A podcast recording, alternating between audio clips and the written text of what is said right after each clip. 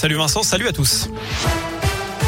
Et à la une, un vent de liberté pour les écoliers. À partir du 4 octobre, le masque ne sera plus obligatoire à l'école primaire dans les départements où le taux d'incidence du Covid est inférieur à 50 cas pour 100 000 habitants. L'Ain et l'Isère s'en approchent. En revanche, le Rhône affiche encore un taux d'incidence de 82 cas pour 100 000 habitants. Le gouvernement qui maintient le pass sanitaire partout en France pour le moment. D'ailleurs, il entrera en vigueur le 30 septembre pour les 12-17 ans. 355 km pour rouler en toute sécurité. On en sait plus sur le futur réseau express vélo rebaptisé les voies lyonnaises. Ces 13 lignes de pistes cyclables sécurisées, notamment entre Vaux-en-Velin et Saint-Fond, Lyon et Saint-Priest ou encore Quincieux et Givors.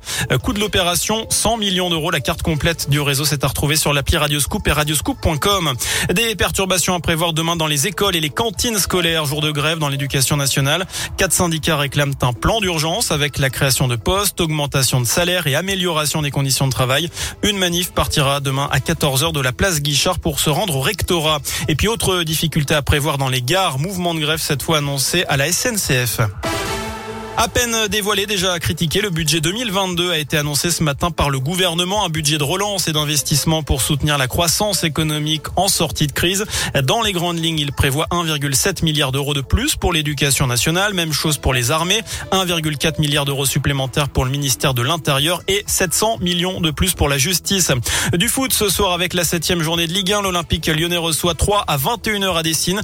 Les Lyonnais qui pourront compter sur le retour de Dubois, Mendes et Dembélé. Enfin, on termine avec ce record du monde qui se prépare à Lyon, cuisiner une pizza aux mille fromages.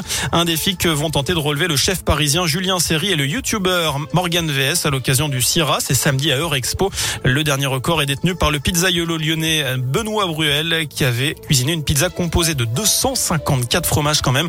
C'était en février 2020. Voilà pour l'essentiel de l'actu. Merci beaucoup.